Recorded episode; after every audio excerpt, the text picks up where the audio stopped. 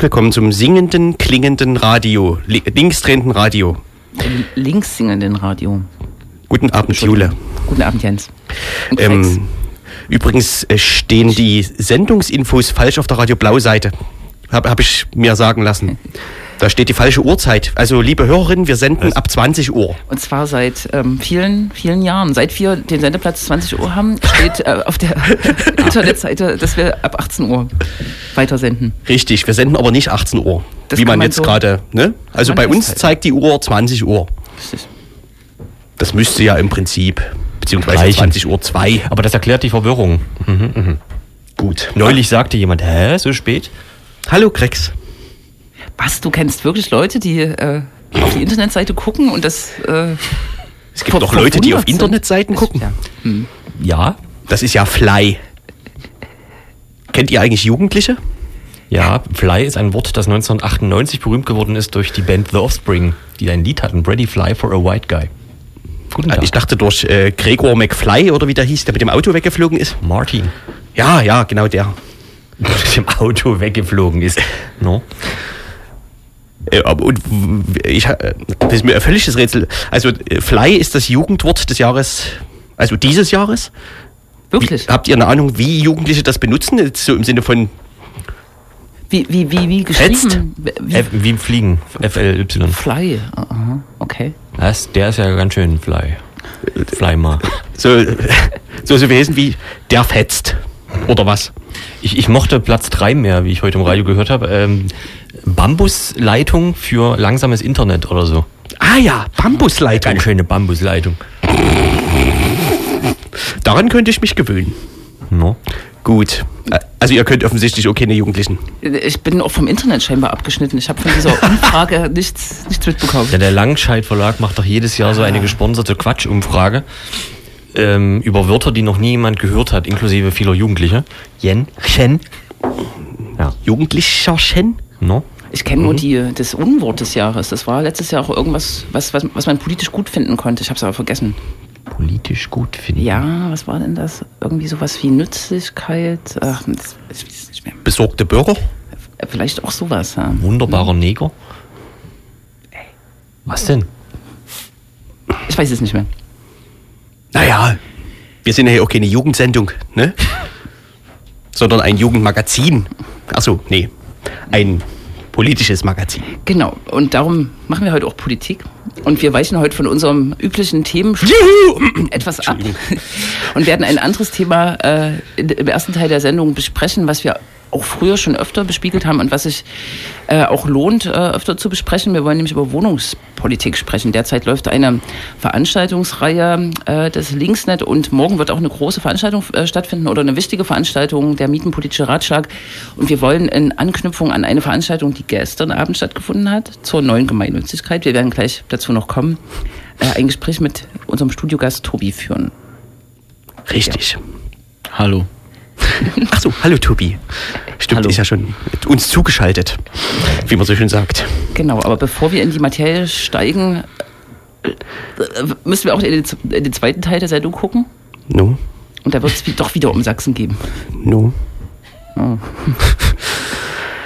Es wird immer besser, könnte man sagen. Wir haben äh, ein Paradebeispiel parat, äh, äh, was die Verbindung der besorgten Bürger mit äh, dem, na, sagen wir, seit anderthalb Jahren grassierenden rechten Gewaltspektrum, beziehungsweise in dem Fall sogar als äh, 129a, also als äh, Terrorgruppe verfolgten Spektrum angeht. Nämlich hat äh, die Generalbundesanwaltschaft verkündet, dass sie äh, die Anklageschrift fertig hat gegen äh, die Gruppe Freital, wie sie die Neonazi die organisierte Neonazi-Szene in Freital genannt haben. Und da gibt es viel Interessantes, was jetzt schon an Presse und Öffentlichkeit gedrungen ist. Ähm, teilweise schon seit einer Weile eigentlich ganz gut nachvollziehbar gewesen wäre, aber so wurde man nochmal darauf aufmerksam und wir halten euch auf dem Laufenden. Toll. Ja. Jetzt müsste ich ja die Musik ankündigen, aber es geht ja nie. Achso. Und werden vielleicht auch noch mal kurz äh, ähm, nach links äh, hüpfen sozusagen, gucken, wie der Staat mit äh, Linken umgeht. Äh, die Woche ist ein an die Öffentlichkeit gedrungenes 129-Verfahren gegen 14 aus Leipzig stammende Menschen eingestellt wurde und dass damit sehr weitreichende Überwachungsmaßnahmen verbunden waren, was dem 129er Paragraphen ja eigen ist. Um das jetzt noch abzurunden. Gut, dann bleibt uns nur noch Bettina Kuttler zu zitieren, hoffentlich. Bitte objektiv bleiben. Die Linken sind das Problem. Achso, ähm, es geht um Mietenpolitik, wem äh, Leipzig nicht mehr gut gefällt oder wem es zu billig wird. Für den hat Gossenboss einen Tipp vorbereitet, glaube ich.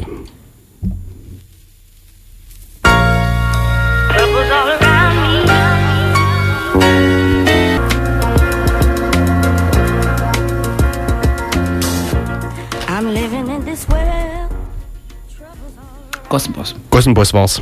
Als Einstimmung auf unser jetziges äh, Gespräch.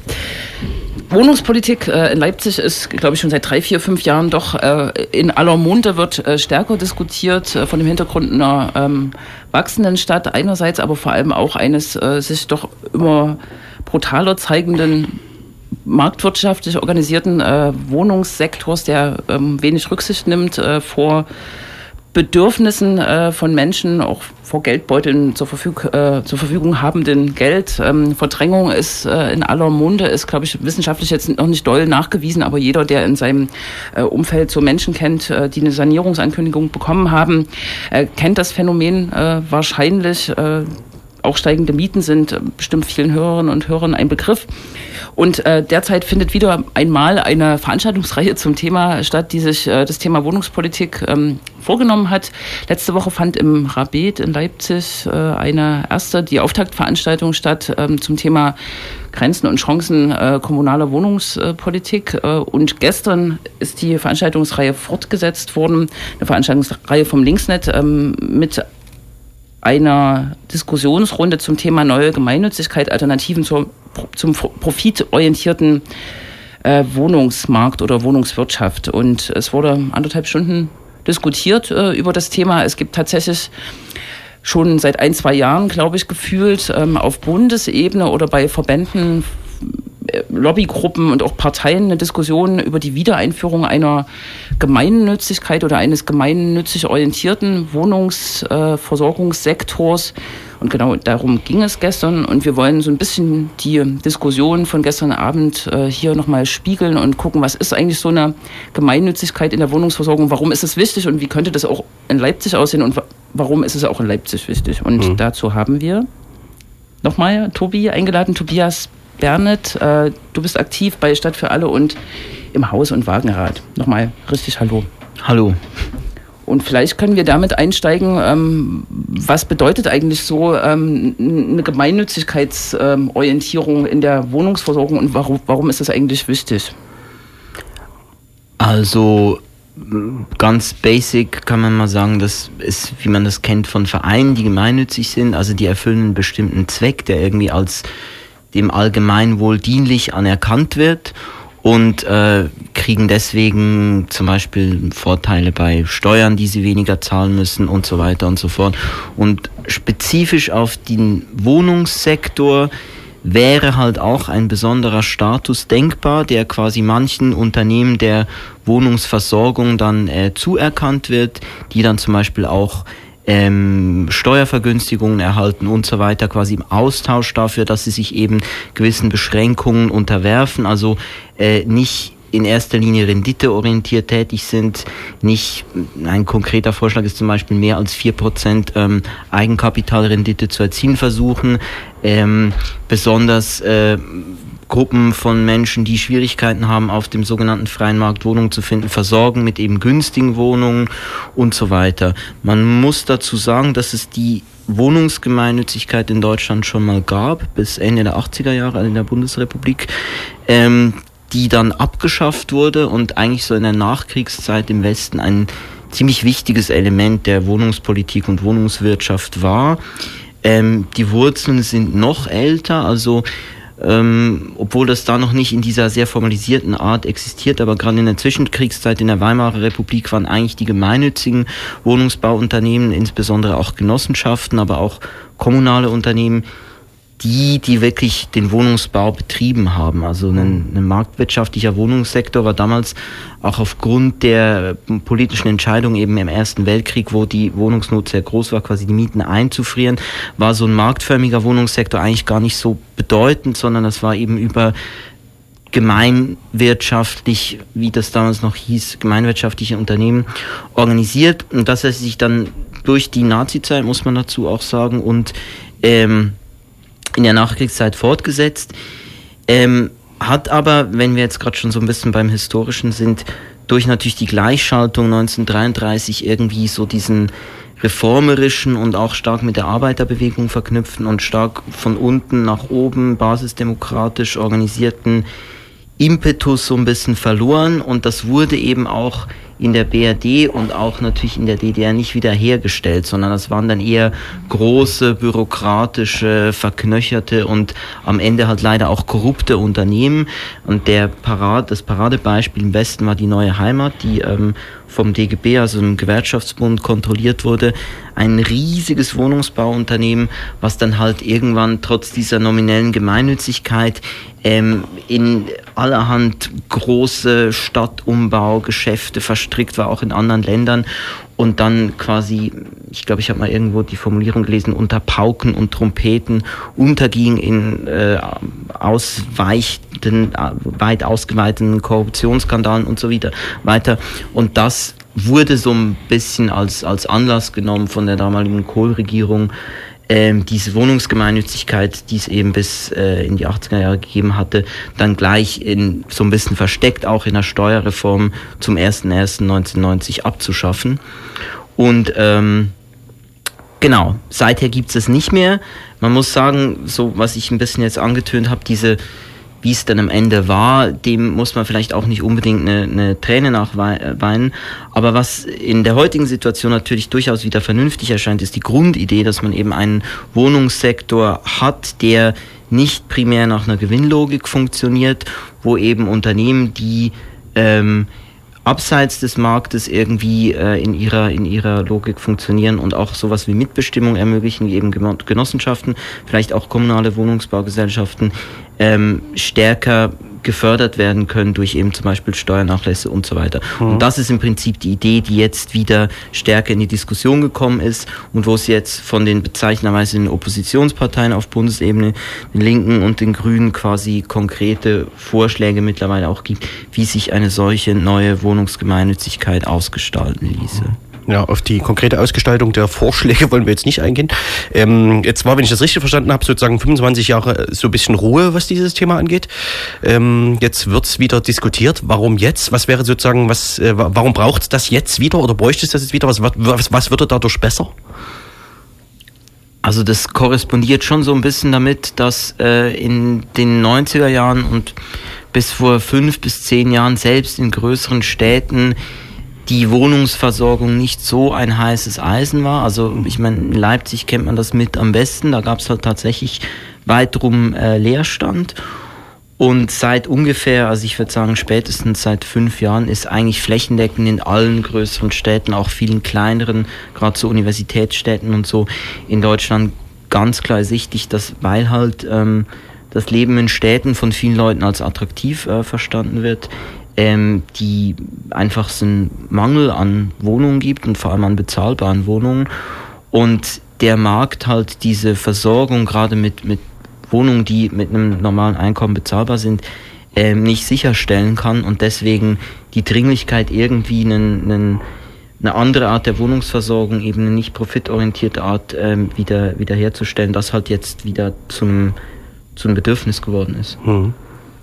Gestern Abend äh, ging es ja auch so ein bisschen um andere Länder, in denen das praktiziert wurde. Österreich, Schweiz habe ich jetzt äh, so im Hinterkopf. Und auch wenn man äh, selbst nach Leipzig äh, guckt, gibt's ja Projekte, ähm, zum Beispiel ähm, Häuser, die sich im Miethäuser-Syndikat äh, organisieren, die so, vielleicht schon ein bisschen so einen Vorbildcharakter haben. Vielleicht kannst du da mal draufblicken, sowohl ins Ausland als auch auf Modelle, wenn man sie so nennen kann, hier. Genau, also das ist ja nicht so, dass es jetzt quasi mit dieser Abschaffung, seit dieser Abschaffung der, der alten Wohnungsgemeinnützigkeit keine Art der Wohnungsversorgung mehr nirgendwo gibt, die irgendwie nicht auf Maximalgewinne abzielt. Also es gibt natürlich die kommunalen Wohnungsbauunternehmen, es gibt die Genossenschaften, so ein bisschen die klassischen, größeren Genossenschaften. Es gibt eben auch ein breites Spektrum an so ein bisschen kleinteiligeren, selbstorganisierten äh, Wohnprojekten, die eben dann zum Teil auch neue Rechtsformen gefunden haben, wie das äh, oft gelobte Mietshäuser-Syndikat.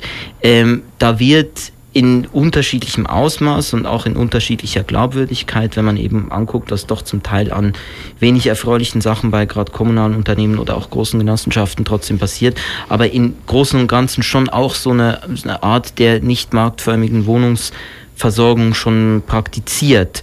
Die Frage ist halt, ähm, inwiefern wird das auch wirklich quasi propagiert und angesehen und, und erklärt zu einem besonderen und auch eben förderungswürdigen separaten Sektor oder inwiefern ist auf der anderen Seite so eine Art, wenn nicht Gewinnmaximierung, so doch zumindest so ein Unternehmensdenken eben auch zum Beispiel bei kommunalen Wohnungsbaugesellschaften drin.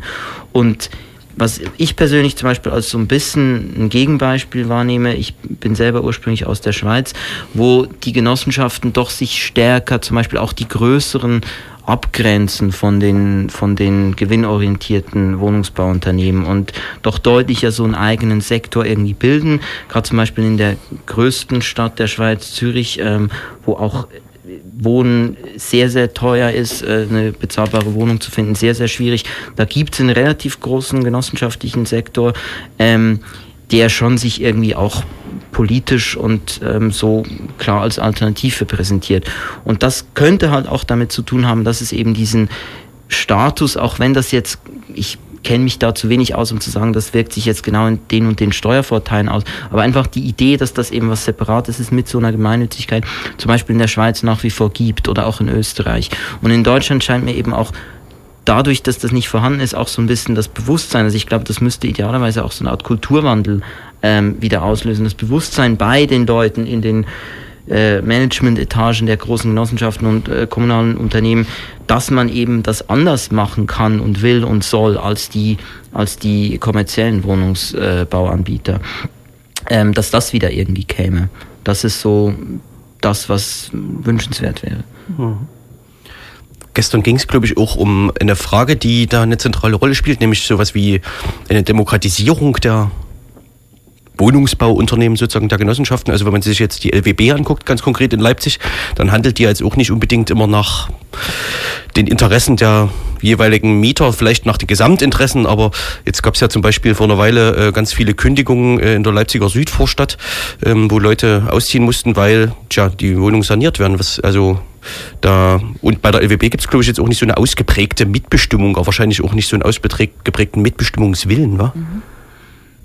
Ja, also man muss natürlich, man muss natürlich zunächst mal unterscheiden, Genossenschaften sind nominell zumindest tatsächlich Mitgliederorganisationen. Mhm. Ein kommunales Wohnungsbauunternehmen ist zwar eben auch nicht unbedingt gewinnorientiert, aber ist das nicht, sondern das ist quasi, das gehört der Stadt und da ist man als Mieter erstmal einfach Mieter. Bei einer Genossenschaft. Also nochmal kurz zur Klarstellung, die LWB ist keine Genossenschaft. Nee, die LWB mhm. ist eine Wohnungsbaugesellschaft, mhm. die eine hundertprozentige Tochter der Stadt Leipzig ist. Mhm. Trotzdem könnte man natürlich absolut das Argument bringen, dass äh, ein Unternehmen im öffentlichen Besitz eigentlich auch sowas wie ein Gemeinschaftseigentum, was ja so eine Art Definition von Genossenschaft sein könnte, theoretisch ist, weil es im Besitz der Kommune ist und die Kommune letztlich idealerweise auch die Gemeinschaft der Bewohnerinnen und Bewohner abbilden sollte. Und insofern ist es äh, absolut nicht falsch, auch zu fordern, dass zum Beispiel auch in kommunalen Wohnungsbauunternehmen, die Gesellschaften und nicht Genossenschaften sind, weitreichende Mitbestimmungsmöglichkeiten der Mieterinnen und Mieter ähm, vorhanden sein sollten. Da wird jetzt in Berlin gerade so ein bisschen mit experimentiert. Da gibt's jetzt nach dem quasi Gegenvorschlag zu diesem Mietenvolksentscheid vor ein, zwei Jahren ähm, neue Mieterräte, die eben jetzt auch Mieterräte heißen und nicht mehr nur Mieterbeiräte. Gab es aber gleich schon den ersten Skandal, weil nämlich die Wahlen zu diesen Mieterräten irgendwie ich glaube, das kann man durchaus so sagen, manipuliert wurden. Also da haben halt die Gesellschaften dann irgendwie unliebsame Leute, die schon mal gegen eine Modernisierung geklagt hatten und so von der Wahlliste gestrichen. Also das ist vielleicht das, was ich meinte mit dem Kulturwandel, der mhm. da noch nötig ist. Aber genau, also man könnte man könnte mehr Mitbestimmung sicher einfordern und auch praktizieren, auch bei so einem kommunalen Unternehmen wie der LWB, wo gerade sowas wie Modernisierung, also ähm, die Leute wohnen da zur Miete, dann ist es ja vielleicht durchaus auch wahr, dass ein Haus auch mal saniert werden muss, wenn das irgendwie sehr alt ist und auch bauliche Probleme hat. Aber dann, ich denke ich, wäre es entscheidend, zum Beispiel Leute mit einzubeziehen und zu sagen, ähm, okay, äh, wollt ihr jetzt irgendwie vielleicht äh, die alten Dielen behalten und selber abschleifen und dann muss das nicht aufgerechnet werden auf die Kosten und damit nicht auf die Mieterhöhung. Oder lauter solche Dinge sind denkbar. Ne? Und das erfordert halt dann aber auch so eine Art kleinteiliges Management von so einer Gesellschaft und da sind die wahrscheinlich eben auch noch nicht so bereit dazu. Tatsächlich, ne? also bei dem Fall hier im Leipziger Süden, da geht es um über 300, 320 oder 340 oder 60 sogar Wohneinheiten, äh, die im Sanierungsplan sind, aber die Mieterinnen allesamt, äh, bis auf wenige Ausnahmen, wo Sanierungen jetzt schon angefangen haben, wissen einfach nicht Bescheid und kriegen auch keine Auskünfte von ihren LWB-Ansprechpartnern. Und das ist tatsächlich ein Skandal, weil, gerade weil es sich um kommunales Unternehmen handelt und dieser, dieser Sachverhalt kann sich schon noch über 10, 15 Jahre jetzt hinziehen. Äh, aber die Frage ist, wie, wie sehr die Mieterinnen auf die Barrikaden gehen und ihre. Rechte auch einfordern oder dem kommunalen äh, Unternehmen gegenüber ihre Rechte einfordern. Und vielleicht ist das jetzt auch eine gute Überleitung äh, zu Leipzig. Ein bisschen ist ja gestern auch angeklungen. Neue Gemeinnützigkeit ist ein Thema, was sozusagen schon eher so top-down, also äh, oben, sage ich mal, diskutiert wird. Also im Bundestag wird es jetzt diskutiert, auch beim Mieterbund äh, auf Bundesebene und bestimmt auch bei Initiativen, bei stadtpolitischen. Die Frage gestern war so ein bisschen, wartet man jetzt sozusagen äh, darauf, dass der Bundestag oder die Regierungsparteien sich da rumreißen lassen. Der Axel Trost, der mit im Podium saß, hat irgendwie signalisiert, dass die SPD äh, signalisiert hätte, dass sie das vielleicht auch gut finden könnte, aber da, da weiß man ja, wie das so läuft. Äh, ist, ist ja die SPD. Ist es denn möglich, sozusagen lokal ähm, das auch mit zu stimulieren, diese Debatte oder äh, lokal äh, aktiv zu werden im Sinne dieser gemeinnutzorientierten äh, Wohnungsversorgung? Was meinst du? Also ich denke, Kommunen könnten auf jeden Fall so ein so ein Paradigmenwechsel kann man das vielleicht nennen, schon vollziehen und müssten darauf nicht warten, weil wie gesagt die Unterscheidung, welche Arten von Wohnungsanbietern äh, irgendwie in so eine gemeinwohlorientierte Richtung gehen und welche nicht, die kann man auch heute schon vornehmen. Und eine Kommune könnte definitiv sich entscheiden, halt nicht, wie das Leipzig jetzt irgendwie mehrfach gemacht hat, an wichtigen Standorten wie dem Leuschner Platz halt mit den profitorientierten Unternehmen wie Stadtbau und GRK und wie sie alle heißen, in erster Linie zusammenzuarbeiten, sondern zu sagen, ähm, was ist denn mit den Genossenschaften? Vielleicht können die hier bauen äh, oder die LWB kann selber hier bauen, die städtische Gesellschaft und so weiter. Und ähm, also so eine, eine Unterscheidung in Unternehmen, die eben irgendwie wahrscheinlich auf längere Frist eher bezahlbare Mieten anbieten werden und andere, die kann auf lokaler Ebene auch ohne jetzt ein Bundesgesetz über eine neue Gemeinnützigkeit schon gemacht werden. Und ich denke, das muss auch eingefordert werden, dass eben Kommunen irgendwie eine soziale Wohnungspolitik machen, egal was jetzt gerade auf Bundesebene passiert oder noch nicht passiert. Mhm. Und ein Ort, wo sowas passieren könnte, ist ja der Stadtrat. Ne? Und es passiert tatsächlich teilweise zumindest, dass man von Liegenschaftsamt oder so verlangt, dass bestimmte Sachen eben nicht äh, meistbietend versteigert werden, sondern nach Konzept oder so. Ne? Genau, also es gibt die Idee eines Konzeptverfahrens. Also viele Städte, Kommunen haben ja eigenes Land, also Grundstücke, das der Kommune gehört. Ähm, da ist manchmal steht schon was drauf, manchmal noch nicht. Und dann kann man was drauf bauen. Und dann ist die Frage, wer macht das, wer kriegt das, was passiert da. Und dann gibt's halt unterschiedliche Vorgehen, wie man damit umgehen kann. Und viele Kommunen haben jahrelang das dann einfach meistbietend verkauft, weil das mhm. ist auch irgendwie gut für die Stadtkasse, dachten sie. Ähm, dass die Stadtkasse nachher irgendwie wieder Kosten der Unterkunft an sozial schwächere Mieterinnen und Mieter bezahlen muss, weil die eben keine bezahlbaren Wohnungen finden, wurde dann offensichtlich nicht, mit, nicht mitgedacht.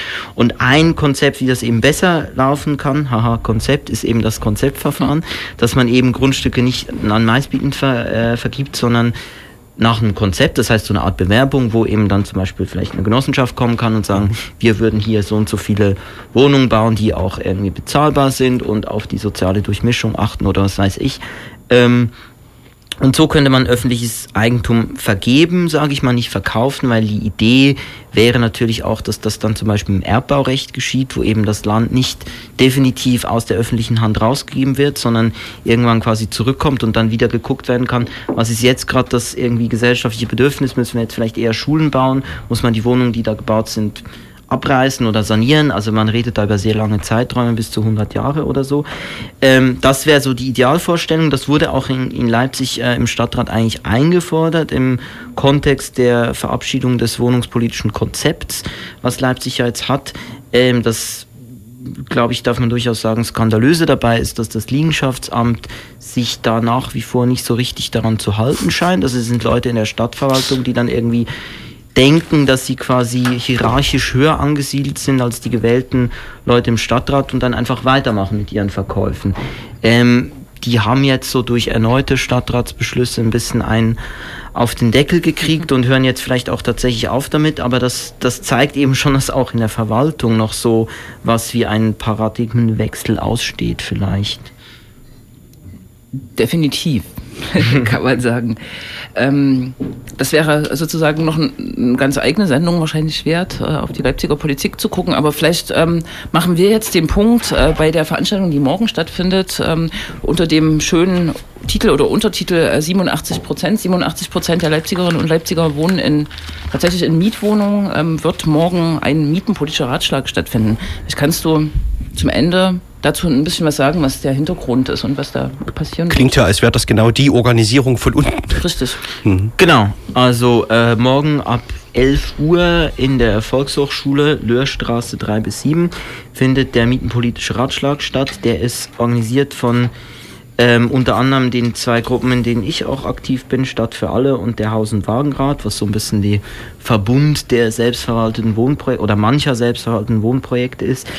Ähm, aber auch vom Mieterverein Leipzig, also dem quasi ganz normalen im Deutschen Mieterbund organisierten Mieterverein, was wir irgendwie ganz spannend finden, mal so eine Kooperation auch aus der, ich sag mal, so ein bisschen eher subkulturellen Szene raus, heraus zu machen. Und ich glaube, das wäre auch so ein bisschen die Stoßrichtung des Ganzen, dass man mal guckt, ob man eben auch jetzt nicht die quasi aktivistisch prädisponierten Leute, sondern auch die eben potenziell 87 Prozent der mittlerweile weit über eine halbe Million Einwohnerinnen und Einwohner in Leipzig, die eben Mieterinnen und Mieter sind, mitorganisieren könnte zu diesem Thema, weil potenziell sind die alle von den Problemen, über die wir gesprochen haben, mit betroffen. Und ich bin sehr gespannt, ob das jetzt irgendwie tatsächlich so ein Startschuss wird zu einer etwas breiteren Verankerung des Themas. Es gibt Vorträge über sowas wie Wohnungsmarkt in Leipzig, was ist da eigentlich der Stand. Ähm, dann gibt es äh, vier verschiedene Workshops, die parallel laufen mit tollen Themen wie zum Beispiel als Mietergemeinschaft das Haus übernehmen. Also das ist so ein bisschen unsere ähm, Idee aus der Erfahrung von selbstverwalteten Hausprojekten heraus, dass man eben vielleicht auch als schon bewohntes, ganz normal zur Miete wohnendes Haus darüber nachdenken könnte, bevor man entmietet wird, vielleicht das irgendwie dem äh, Vermieter abzukaufen oder irgendwie einen Pachtvertrag abzuschließen, wenn das geht. Andere Workshop-Teams sind Mieterin Mitbestimmung, Mietinteressen, Wohnungspolitik in Leipzig und so weiter. Und dann gibt es noch ein Abschlusspodium und um 17 Uhr ist das Ganze auch schon wieder fertig. Also man braucht auch nicht den ganzen Tag. Ähm, Wäre natürlich toll, wenn da noch viele Leute kommen würden. Und ja, ich denke genau, wichtig ist, dass das irgendwie in die Breite geht, ähm, weil das die Situation wird sich leider, muss man sagen, absehbarerweise in Leipzig auch noch ähm, verschärfen. Also, dass Leute irgendwie ähm, aus ihren Wohnungen geschmissen werden, weil da teuer saniert wird und so weiter. Das wird, glaube ich, kann man ziemlich sicher sagen, definitiv noch zunehmen, zahlenmäßig. Und da ist es gut, wenn man sich eben organisiert. Schon eine Idee, ob das ein Akteur werden könnte? Die Mieterin? Also für Leipzig jetzt bräuchte es einen Dachverein, Dachverband oder? Naja, eben, wie gesagt, also es gibt ja den Mieterverein, den hm. finden wir natürlich bis jetzt so ein bisschen. Das ist ein bisschen bräsig vielleicht. Politisch ja. so, aber wir haben eben, also es gibt ja auch in anderen Städten, größeren Städten, Frankfurt, Hamburg, Berlin, dann zum Teil so alternative Mieterorganisationen, die gesagt haben, dieser DMB-Mieterbund ist irgendwie zu brav wir haben uns hier quasi gesagt, bevor wir jetzt die Kon mühsam die Konkurrenzorganisation aufbauen, gucken wir mal, ob wir mit denen können. Und wir können jetzt immerhin schon so mal eine Veranstaltung machen. Mhm. Also das wird sich zeigen, ob quasi die ganz normale Mieter, Mieterin Beratung vielleicht auch sich ein bisschen politisieren lässt.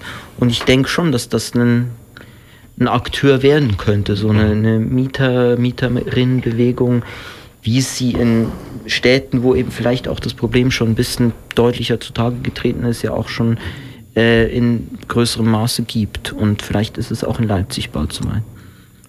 Ich hoffe, ich habe es gerade nicht überhört. Diese 87 Prozent, ist das viel für Deutschland oder für Ostdeutschland oder für ähm, ja, das ist viel, wenn auch nicht unbedingt für eine Großstadt. Also in Berlin mhm. weiß ich jetzt konkret, ist der Wert ziemlich genau gleich.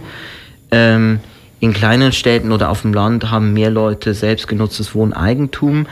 Aber Deutschland ist nach wie vor im internationalen Vergleich, neben den Ländern, die wir auch erwähnt haben, Schweiz, Österreich, aber auch so, ich glaube, die Niederlande, skandinavische Länder, immer noch eine sogenannte Mieternation, mhm. wohingegen in den USA oder den Mittelmeerländern quasi das viel Russland. normaler ist, ähm, Wohnungseigentum eben zu besitzen und da zu wohnen, ist aber im Gegensatz zu dem, was oft propagiert wird, meiner Meinung nach auch nicht die Lösung, weil man ja. sieht, was dann halt in puncto Überschuldung und so weiter passiert in den USA oder in Spanien, wo halt Leute, die eben sich das eigentlich wahrscheinlich nicht leisten konnten und als Mieterin, Mieter besser bedient gewesen wären, dann quasi durch die, den die Verteilung des, der Wohnungswirtschaft mehr oder weniger gezwungen sind, Eigentümer zu werden und sich dafür ziemlich krass zu verschulden, jetzt große Probleme haben. Und ich denke, so einen Mietmarkt oder einen Mietsektor als solchen zu erhalten, aber eben mit so einer Qualifizierung wie dieser Gemeinnützigkeitsidee,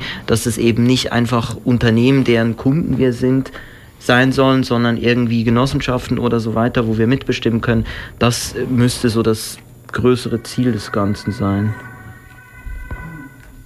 Ja. Morgen ab 11 Uhr. Gute genau. Schlussworte. Genau, und die Chance sehe ich tatsächlich auch äh, darin, äh, mehr aus diesem subkulturellen Milieu auszubrechen, was ja meistens äh, die, die mietenpolitischen Debatten hier auch in Leipzig getragen hat. Aber mhm. das ist dann hoffentlich morgen der Startschuss. Genau. Morgen ab 11 Uhr in der Volkshochschule Leipzig in der Löhrstraße 3 bis 7 oder unter www.87prozent.de oder demnächst auf Radio Blau, denn wenn ich das richtig verstanden habe, bemüht sich Radio Blau gerade äh, im großen Stil äh, die Veranstaltung zum Thema zu dokumentieren. Danke, Tobi. Bitte gerne. Ach so, wie, wie, na eben. Ach du Schande. Ha. Ha. Wir müssen mal jetzt selber singen. Mhm.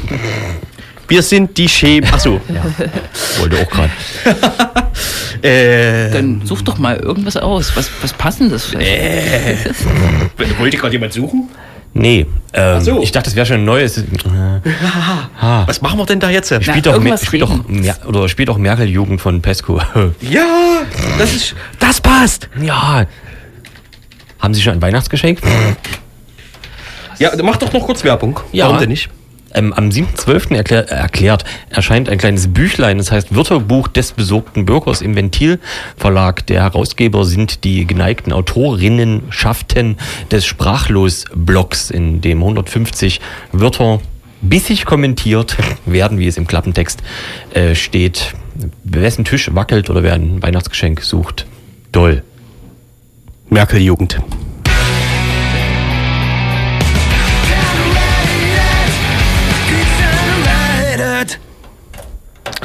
Pascal.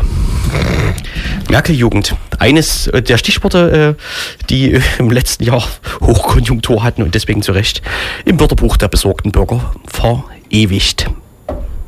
Stichwort besorgte Bürger.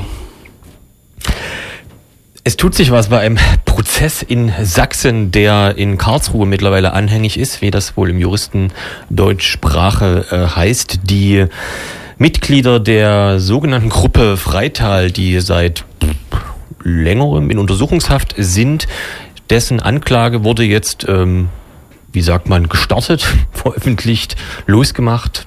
Die Anklageschrift ist fertig. Das ist, äh, der Prozessbeginn steht aus. Äh, also jetzt wird der Prozessbeginn geplant.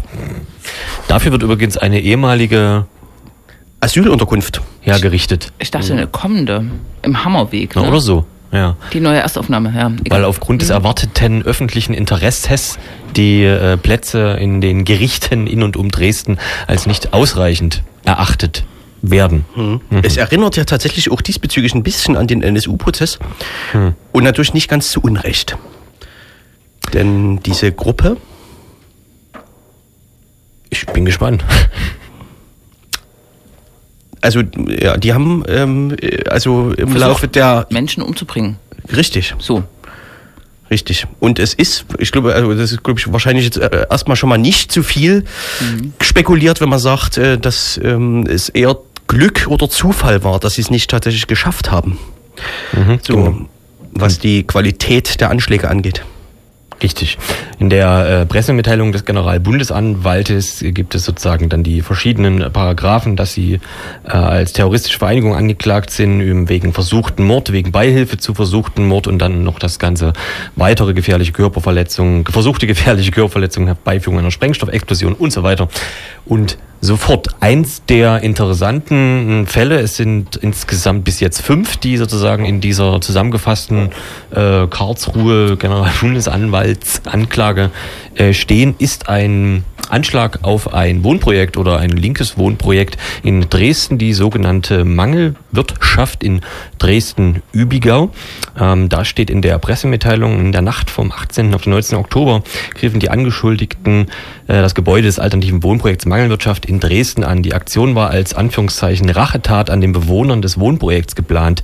Die Angeschuldigten warfen Pflastersteine sowie teilweise zusätzlich mit Buttersäure präparierte pyrotechnische Sprengsätze auf das Haus. Sie planten das Haus unbewohnbar zu machen. Einer Bewohner wurde verletzt, als ein Sprengkörper durch die mit einem Pflasterstein zerstörte Scheibe in die Küche geworfen wurde und explodierte. Das war also im letzten ähm, Oktober einer der Taten der Gruppe Freital, wo es schon mal interessant ist, dass das natürlich nicht in Freital äh, passiert ist, sondern eben irgendwo im Westen von Dresden. Und wiederum diese äh, Mangelwirtschaft hatte schon relativ schnell damals eine äh, Pressemitteilung ähm, rausgegeben, wo sie quasi darauf hingewiesen haben, dass vor ihrer Tür seit Anfang Oktober ein sogenanntes Protestcamp stattfand für ein sogenanntes, ein sogenannter bürgerlicher Protest, wie es ja immer hieß zu dieser Zeit von sogenannten Asylkritikern. Ähm, in Übigau gab es eine Turnhalle, die sollte auch als Flüchtlingsunterkunft herhalten und das wollten diverse In der Täterstraße. der Täterstraße, aber TH, TH muss man sagen. Richtig. Ähm, und das sollte ähm, verhindert ähm, werden. Die Mangelwirtschaft wiederum hat jetzt, nachdem also die äh, Generalbundesanwaltschaft mitgeteilt hat, dass die Anklage fertig ist, wiederum eine Pressemitteilung herausgegeben, in der sie mitgeteilt haben, dass sie vorhaben, in die Nebenklage ähm, zu gehen bei diesem ganzen Thema, eben weil sie auch betroffen sind. Und da gibt es eine Erklärung von der Pressesprecherin des Hausprojektes, die sehr interessant ist. Da steht, wir möchten, dass die Zusammenhänge zwischen der Gruppe Freital und den rassistischen Bürgerprotesten in Freital und Übigau aufgeklärt werden. Denn es sei wichtig, Rassismus als ein gesamtgesellschaftliches Problem zu erkennen, nicht bei der Verfolgung einzelner Terroristinnen zu verharren. Dass rassistischer Hetze nicht immer und überall widersprochen wird, sondern diese im Gegenteil als legitime Meinung besorgter Bürgerin, vor allem in Dresden, lange Zeit hofiert und damit salonfähig gemacht wurde, macht Taten wie die der Gruppe Freital erst möglich und somit nicht nur Teil des Problems, sondern dessen Ursache. Langer Rede, kurzer Sinn. Das Interessante ist nämlich, dass die letzte Begründung des Bundesgerichtshofes, warum die äh, Angeklagten weiter in Untersuchungshaft bleiben mussten, vom Ende diesen Sommers 2016, war unter anderem eine Erklärung, dass sie in der Nacht, wo das passiert ist, der Anschlag auf die Mangelwirtschaft, sich an einem Protestcamp an einer Turnhalle getroffen haben, um von dort aus loszuziehen. Und das hat natürlich ähm, doch schon ein sehr starkes Geschmäckle. Also momentan beschäftigt sich die Presse ja eher mit der Frage, ob einer der Beteiligten Verbindungen zum Verfassungsschutz hatte. Tatsächlich finde ich diese Frage viel interessanter, nämlich die Verbindung äh, zu den Besorgten, weil die tatsächlich dann wieder ein ganz breites Spektrum an Sachsen aufmachen, äh, wie wir es ja immer so schön nennen in unserer Rubrik. Ähm, also um das nochmal kurz ganz klar und deutlich zu formulieren, ähm, die Leute, die äh, diesen Terroranschlag auf das Haus, ähm, auf das äh, Wohnprojekt durchgeführt haben, haben sich vorher bei den Besorgten vor der Turnhalle da im Protestcamp getroffen, sind dann von dort aus rüber und haben diesen Angriff durchgeführt. Ähm, der Begriff Rache, Tat, äh, den die Bundesanwaltschaft benutzt, ähm, ist im Prinzip ein Begriff, also eine Begriffsübernahme von den Tätern, beziehungsweise tatsächlich auch von diesem Protestcamp, denn am Abend vorher wurde eine, äh, ein Teilnehmer des Protestcamps, also ein Asylkritiker, offensichtlich zusammengeschlagen von Vermummten. Niemand weiß, äh, wer das war, also wer die Schuldigen. Es gab auch keine Parolen oder so offensichtlich. Ähm, jedenfalls wurde also diese Tatsache genutzt, um zu rechtfertigen, dass man jetzt das Wohnprojekt tja, platt macht ähm, und also die Bewohner da in einer Todesgefahr mindestens aussetzt. Ne? Ja, ähm, wenn man sich dann wiederum die Facebook-Einträge anguckt, der entsprechenden Initiative, muss man fast schon davon ausgehen, dass diese Protestcamp-Initiative den Einsatz der Freitaler diesbezüglich regelrecht eingefordert hat oder äh, die, denen das weiß ich nicht genau. Also das zumindest gesagt hat, äh, wir, das wäre schön, wenn da mal hier was passiert in der Richtung oder so. Weiß nicht, wie ich es besser formulieren soll. Und wenn man sich anguckt, was damals los war mit dieser Initiative Wir sind Übiger, ähm, dann macht das die ganze Problematik Sachsen äh, schlaglichtartig deutlich, denn ähm, ungefähr alle äh, politischen Kräfte aus dem konservativen Spektrum waren vor Ort und wollten mit diesen besorgten Bürgern reden, die ja eigentlich eine Straße blockieren. Und mit Blockade hat ja die CDU in Sachsen eigentlich nicht so sehr. In dem Fall aber sind die alle dorthin gefahren und haben mit denen gesprochen. Also, äh, Ulbich war dort, ähm, nee, wollte hin, ich weiß gar nicht, ob er wirklich dort war, mhm. hat zumindest Gesprächsangebote ausgesprochen. Äh, die komplette AfD war vor Ort ähm, und diese besorgten Bürger haben weiß ich nicht, sich tatsächlich so als äh, so als Oma und Opa, die dort abends zusammen Gulasch kochen. Äh, wir haben auch so ein Propagandavideo gemacht da von diesem Protestcamp und so. Und also um das Bild zu komplettieren, dann ist das im Prinzip so, dass so tagsüber wird Kuchen gegessen, ähm, und der Gulasch für abends vorbereitet. Dann kommen die AfD-Politiker, es wird ein bisschen geschwatzt und überlegt, was kann man gegen äh, die Asylbewerber machen. Dann kommt noch jemand von der CDU dazu, man redet ein bisschen, dann wird es abends wird's so ein bisschen dunkel und dann kommen ein paar von der NPD, setzen sich damit auf die Straße und am Ende kommen die freien Kameradschaften und äh, diese Terrorgruppe aus Freital in der Nacht und man greift dann von dort aus das Zeckenhaus an. Und so ungefähr stelle ich mir immer dieses Spektrum an Sachsen vor, wie sie es uns seit anderthalb Jahren präsentiert. Punkt. Das ist alles schön. Mhm. Ist aber Teil sozusagen der Anklage, diese, mhm. diese Verknüpfung. Steht jedenfalls in der Pressemitteilung und in der Bundesgerichtshofsaktenmitteilung drin.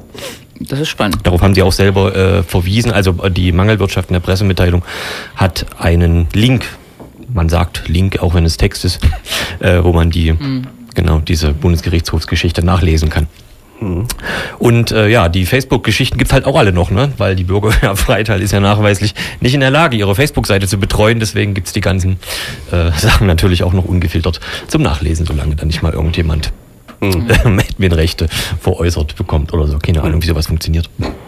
Naja. Und, äh, die Aussage der Bürgerinitiative Wir sind Übürer gibt's glaube ich, auch noch, wo sie sagen, das wird Folgen nach sich ziehen oder so. Ja, das also ist so eine direkte Gewaltankündigung. Die haben sich auch alle gegenseitig immer verlinkt äh, mhm. und sowas. Naja. Vielleicht noch ganz kurz ein, was noch ähm, am Abend, bevor das, nee, am Tag bevor dieser Angriff auf das Zeckenhaus passiert ist, hat sich diese Bürgerinitiative Wir sind Übigau mit zwei weiteren Bürgerinitiativen getroffen oder zumindest so einzelne Vertreter, nämlich von äh, Bürgerinitiativen in äh, dort um die Ecke, im Pieschen, die so Geflüchteten Unterstützungsarbeit gemacht haben und die haben so eine gemeinsame Erklärung verfertigt, wo also alle drei Initiativen unterzeichnen, dass die Unterkunft eigentlich Mist ist. Wahrscheinlich aus verschiedenen Gründen haben sie diesen Punkt unterzeichnet. Unter anderem aber auch einen Punkt unterzeichnet haben, wo drin stand, wir unterstützen die Geflüchteten bei der Integration. Wo natürlich dann die Wir sind übige Leute am nächsten Tag gesagt haben, äh, dass, dass sie da, da irgendwie dann doch anderer Meinung sind oder so. Also das, Sachsen. Sachsenquadrat. Ich kann mich da jetzt so dunkel dran erinnern, da ging es ja um eine Schulturnhalle oder so. Ja, ja. Ne? Mhm. Und der ähm, Elternrat, der sächsische Elternrat hat, glaube ich, damals eine ähm, mhm. Erklärung gemacht, ähm, dass keine Turnhallen zur Verfügung gestellt werden soll. Und Übigau ist, glaube ich, auch keine ähm, Asylunterkunft geworden. Also sie mhm. sind auch erfolgreich gewesen. Ja, ja. Die, das war irgendwie so, da, die, die, die, die wurde vorbereitet, es gab auch Flüchtlinge ähm, und die haben sich aber am Anfang geweigert, die zu beziehen, so ähnlich wie in Einsiedel, glaube ich. Ah, ja. ähm, was wohl nicht zuletzt mit dem Camp davor äh, zu tun hatte. Das wurde ja auch halb geräumt, also so halb mhm. friedlich, mehr oder weniger. Mhm. Ähm, es wurden NPD-Mitglieder weggetragen. Ah ja, genau, sowas. Mhm. Mhm.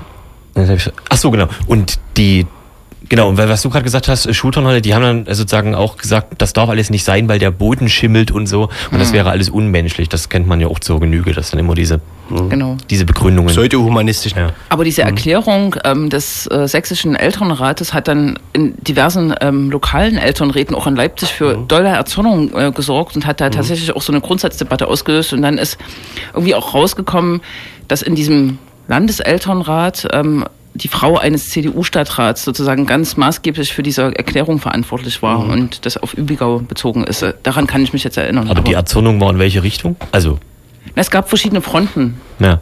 sozusagen. Es gab zum Beispiel aus Leipzig äh, große Stimmen, die gesagt haben, nee, so eine Erklärung kann man nicht, machen. Und man kann nicht zulassen, dass die CDU da quasi Ja.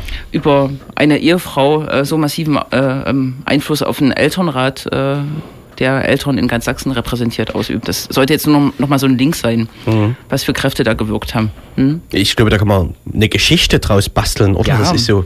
Eine Weihnachtsgeschichte. CDU Dresden hatte auch eine, ja, CDU Dresden hat auch eine lange. Pressemitteilung ähm, rausgegeben damals zu Übigau, wie, äh, wie doll das da ist mit den äh, Protestcamp und dass das nicht sein kann, dass der Stadtrat, der linksversiffte Stadtrat da jetzt äh, über die Bürger hinweg äh, geht etc. Übrigens auch einer der ersten Bilder, glaube ich, in Dresden war das, wo man so die Identitären gesehen hat. Also die Identitären haben sich dort mit so ihren üblichen Flaggen und so ablichten lassen am Protestcamp vor den schwarz-rot-goldenen Hütchen oder was das, die hatten da so Boller gebaut. Mit Hunden. Nein, Naja, das war ein schönes Volksfest dort. Das war, waren schöne Zeiten. In Übsche. Übsche, wie wir sagen, ne? In Übsche. neben, naja. neben Pieschen. Auch noch. So, dann äh, drehen wir das Hufeisen rum. Dann drehen wir das Hufeisen rum. Juhu, dem, dem, dem, dem, dem.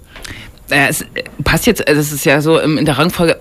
Letzte Woche ist, glaube ich, oder vor zwei Wochen ist äh, bekannt geworden, oder anders angefangen. Äh, es werden ja immer so kleine Anfragen im Landtag gestellt und ähm, kleine Anfragen zu, ähm, zur Bildung von kriminellen Vereinigungen nach Paragraph 129. Ich glaube, da, äh, dazu gehören drei Personen, die äh, sich verabreden und ähm, sehr gezielt gemeinsam Straftaten verüben. Also mindestens drei. Mindestens drei. Ähm, äh, 129 Verfahren laufen in Sachsen insgesamt sieben und eines dieser sieben ähm, Verfahren, die nicht so richtig zuordnenbar sind, ähm, ist jetzt sozusagen aufgeflogen. Nur Das noch mal kurz, der Paragraph 129 ist Bildung einer kriminellen Vereinigung, Vereinigung. und 129a ist Bildung einer terroristischen Terroristischen, Vereinigung. das ist im, im Fall von Freital sozusagen zum Zuge gekommen. Ja. Und das Schlimme ist tatsächlich, die Betroffenen wissen nichts davon. Das ist ja in Freital wahrscheinlich anders, ne? Also bei der, aber äh, diese Bezugnahme ist immer, äh, muss man jetzt nicht machen.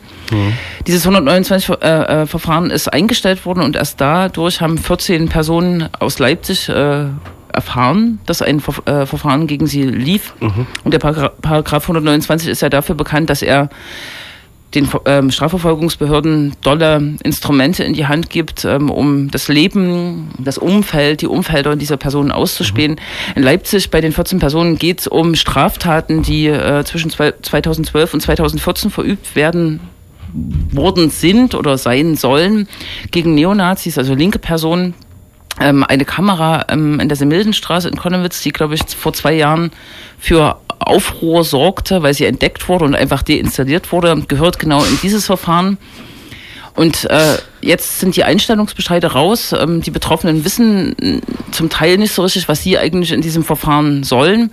Und dazu kommt noch skandalöserweise hinzu, dass äh, wirklich richtig viele Leute jetzt Briefe bekommen haben, die darauf hinweisen, dass ihre Telekommunikationsaktivitäten überwacht wurden. Also Dritte, die betroffen waren, darunter zählen auch Ärzte, Rechtsanwälte, Journalisten und so weiter, die quasi Politikerin.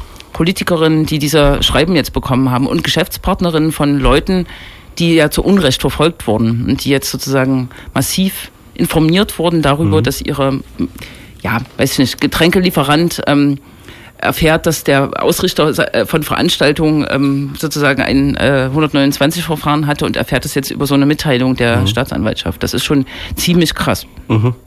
Ne? Gab es eigentlich schon mal äh, 129er, die irgendwie da jetzt so grob erfolgreich waren? Ich erinnere mich immer nur an diese, so diese Einstellungsbescheide und das hat ja auch keine Nachwirkungen. Ne? Also die, dadurch, dass es 129a ist, haben sie so freie Befugnis, wie sagt man so, freie Auswahl an Dingen, die sie machen können, Repression etc. bla. Aber wenn am Ende eben sich herausstellt, nee, war alles nix, dann hat das ja überhaupt keine Auswirkungen auf die äh, Personen, die die Repression ausübten. Genau, ich glaube, der ähm, Einstellungsfaktor liegt bei 90 bis 95 Prozent. Also gibt geht. immer so Anfragen. Also das ist, äh, richtet sich hauptsächlich gegen Linke und neuerdings auch gegen so migrantische ähm, Organisationen, also PKK, TK, diese türkische kommunistische Partei. Leute, die das Wort Gentrifizierung benutzen. Ganz genau. Und es bleiben natürlich im Endeffekt äh, diese Straftaten, die einzeln verübt wurden. Das ist sozusagen der Versuch der 129, das zu einer Verschwörung zu machen. Und meistens, meistens, meistens bleiben dann diese Einzelstraftaten. Und oft werden da keine Täter gefunden oder können nicht zugeordnet werden. Das ist einfach sozusagen so ein, eine Art Placebo oder so ein Versuchsballon, sozusagen, um Leute da reinzuziehen. Aber ähm, gibt es irgendwelche Erkenntnisse, äh, Einschätzungen darüber, was mit den gewonnenen Materialien aus den 129 Verfahren passiert? Dürfen die verwendet werden in Verfahren, in anderen, in Einzelverfahren? Ich befürchte, befürchte dass es so ist, aber ich weiß es nicht genau. Also dann, das hieße ja, dass man 129 Verfahren macht, um Erkenntnisse zu bekommen, die man bei anderen Verfahren gar nicht bekommen dürfte. Das ist eine sehr logische Durch Frage. zum Beispiel Angriffe, äh, Eingriffe in die Privatsphäre oder so. Ja. Mhm. Dem können wir ja mal nachgehen in, in der Sendung, das tatsächlich äh, zu durchleuchten.